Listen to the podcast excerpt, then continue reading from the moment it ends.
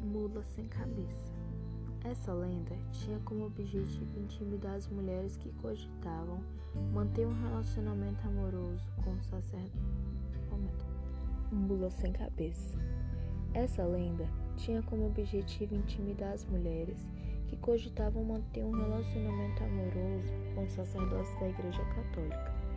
O encantamento acontecia nas noites de quinta-feira, quando a mulher era transformada em mula sem cabeça.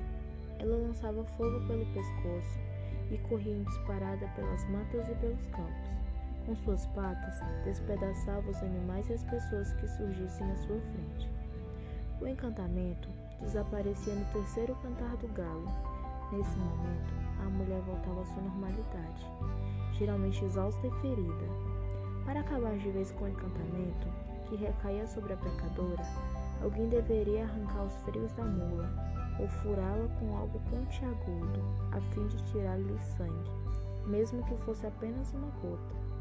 O encanto também poderia ser tirado pelo padre, no caso o amante, que deverá amaldiçoá-la sete vezes em sua frente.